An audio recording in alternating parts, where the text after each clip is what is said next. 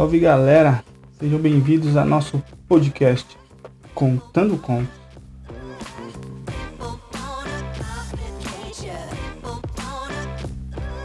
Hoje faremos nossa estreia com o começo de uma grande aventura épica. Fiquem à vontade para nos ajudar a prosseguir com esse projeto. E só vocês têm o poder de fazer continuar. Então compartilhem, comentem, curtam, leiam. Tudo estará pronto com os links em nossa página no Facebook. Vamos começar esse pequeno conto ou uma pequena grande história. Faremos da forma mais descontraída possível, para que fique mais leve e divertido. Apresentando nossos aventureiros ou aventureiras, não sei direito não, é sério. São nossos amigos, espero que gostem deles, pois não dá para ficar mudando assim.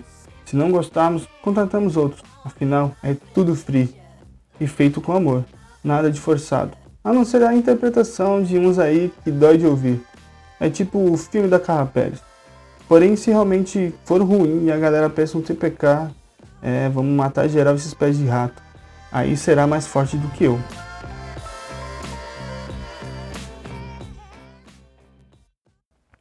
Em uma pequena taverna, em uma cidade que não tô nem aí pro nome. Cara, enrola a língua, velho. Não dá pra falar esse negócio não. Mas é uma cidade pequena e sim, estamos em uma taverna.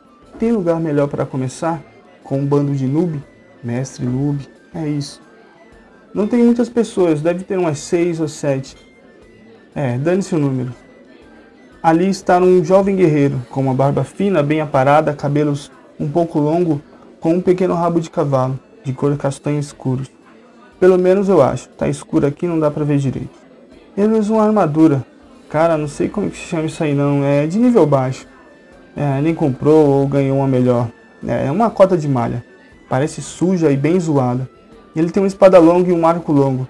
Ele é bem tranquilo e está ali porque foi contratado por uma família rica. Ah, que se lasque os nomes também. É, precisam que alguém vá resgatar os dois irmãos humanos. Eles estavam em um grupo com mais dois.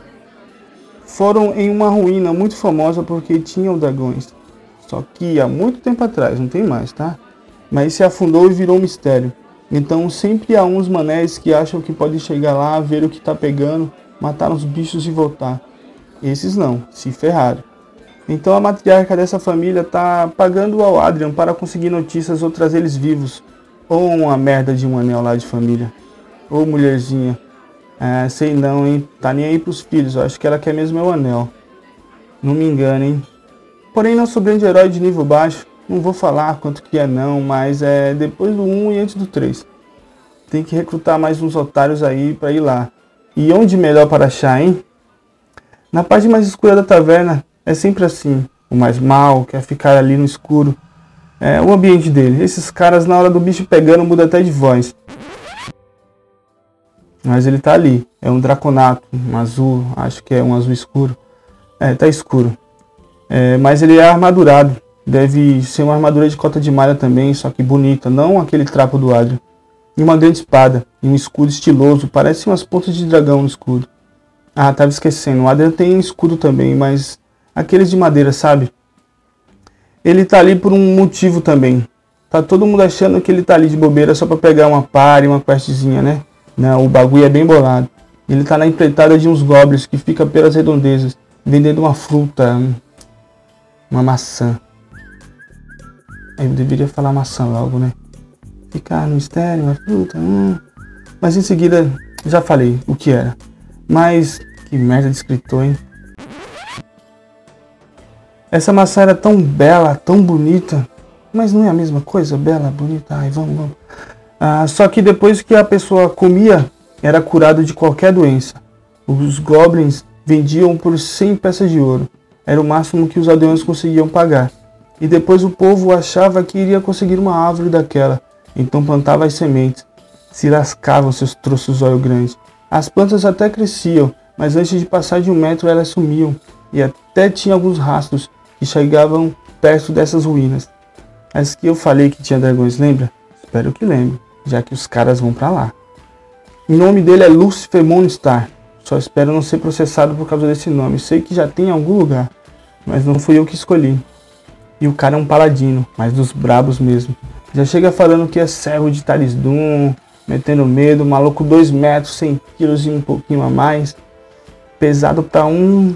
É, deixa quieto. Ué, esses bichos aí, eles não nascem ovo, não?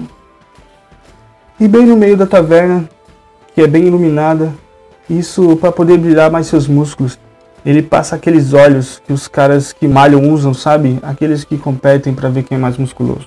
Ah, vocês sabem. É um bárbaro, só de tanguinha, tipo oncinha mesmo. Botas de lã, é parecido com os clipes da J-Lo. Uma capa de carneiro, ou sei lá que bicho esse maluco matou para conseguir. Um grande machado de guerra. Não vou ficar falando muito não, mas é tipo isso, o Conan. O que passou na TV dos anos 80 lá, do Hasta la Vista Baby. Nem sei como se escreve isso, mas é de outro filme. Esse cara aí se chama Vitor Valentim.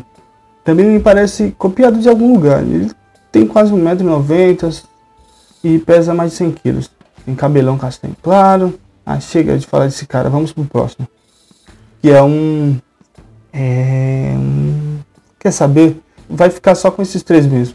Quanto menos, melhor ainda para quem tá ouvindo ou lendo. O que se percebe na taverna é que os outros não são aventureiros, então Adrian tem que tomar uma atitude, pois ir sozinho para as ruínas é morte na certa. Ele esperava pelo menos mais quatro, já que foram quatro e não voltaram. Então cinco teria mais chance. Esse cara é um gênio. Só que caiu do cavalo, coisa que ele nem tem, então vai ter que andar mesmo. Então preferiu chegar no Bárbaro primeiro. E falando nele, ele só quer só fama mesmo, quer ser o bichão, fazer os Paranauê e pronto. Você está aqui por causa dos rumores? Isso o engenheiro Adrian fala. Não, me falaram que tem uma carne de carneiro maravilhosa. Você já provou? Vitor responde bem-humorado, escrevendo em um caderninho alguma coisa. Adrian percebendo que aquelas letras é só mesmo o bárbaro para entender. São rumores de pessoas sumindo e não voltando mais, ali pelos lados das ruínas. Adrian tenta dar uma desperta. Ah, é isso? Mas se sumiram, normalmente não voltam. Senão eles seriam aparecidos. Ou aparece e depois desaparecem. Podem ser magos. Valentim fica confuso e volta a escrever no caderno. E vamos chamar ele do que quiser, pois dois nomes dá nisso. Tá aparecendo meus parentes lá do Nordeste. Coloca até quatro nomes seu nome. Vai ser Wesley, Augusto, Felipe e Godoy. E ainda acha que faltou o nome da avó Filomena. Tem pessoas em perigo por lá e estou juntando aventureiros para ir salvá-los. Você gostaria de participar? Vejo que é forte e destemido. Mais uma vez, Adrian tenta sagazmente, só que dessa vez puxou o saco. É, quer saber? Nem sabe o tamanho, não vai nessa não, Adrian. Olha o tamanho dessa tanguinha. Eu estou interessado. Deve ser bem legal. Deixa eu escrever aqui. Já te falei do carneiro que fazem aqui? Sim, já falou. Meu nome é Adrian Stormwolf. E o seu? Adrian é muito persistente. E diga-se que maluco também. Olha esse nome. Os caras são criativos. Não podemos negar. Meu nome é Victor Valentim. Senta aí que o carneiro vai chegar. Deixa eu anotar aqui o seu nome. Victor sempre fala e depois escreve. Parece um guardinha de trânsito no final do ano. E falando que o carneiro vai chegar, pega mal também. Eu vou chamar aquele dragãozinho ali e já volto. Anota aí no seu caderninho. Adrian vai em direção do Draconato, que o recebe nada amistoso, porém está inclinado a ouvir. Senhor Draconato, por gentileza, gostaria de se juntar a nós em uma empreitada cheia de horrores, perigos e morte certa? Adrian, todo receoso, e mentira, ele não falou assim não. Mas seria legal, né? E o melhor é o cara aceitar, só em aventura fictícia. Ele falou dos rumores igual falou com o Bárbaro. Eu procuro desvendar os mistérios em volta dessas ruínas, já que existe uma fruta que pode dar a cura total de qualquer doença. E sei que lá, nessas ruínas, terei minhas respostas. Lúcifer impõe um respeito em suas palavras, não esquecendo que o bicho é mau, é brabo, segue um deus maligno e é paladino. Não sei não, vejo que essas palavras aí, essas coisas vão dar em merda, hein? É verdade. Então pode se juntar a nós e vamos descobrir todos os segredos nessa aventura supimpa. Mas o Adrian tá de sacanagem falando assim. Ele é um jovem ou um velho? Então os três sentam na mesa e se apresentam. E todos descobrem porque o Bárbaro escreveu o nome dos dois. Eu tenho um problema, que eu esqueço fácil as coisas, nomes, e assim eu escrevo no meu caderninho. A explicação faz todo sentido para Adrian. Assim se forma a Sociedade da Maçã. Ih, é zoeira. eles não colocaram esse nome não. Só se uniram com pessoas que nunca viram e nem sabem o que querem, porque querem. Então eles vão nessa aventura por motivos diferentes: dinheiro, fama e item, ou a maçã, ou segredo, sei lá. E resolvem ir de manhã. Só que eles dependem da sorte, e foi jogada. E eles se lascaram, porque a sorte quis que fosse inverno. Aí o bárbaro teve que comprar uma capa mais quentinha, né? Se lascou, gastou toda a micharia que tinha. E os manos só deram uma melhorada aí nas roupas, capas, mas isso é só. E foram pela manhã, sabendo que teriam perigos e mistérios a resolver. E um grupo poderoso estava se formando. Uma grande amizade estava para ser construída, sim, pode acreditar, a não ser que o bárbaro esqueça.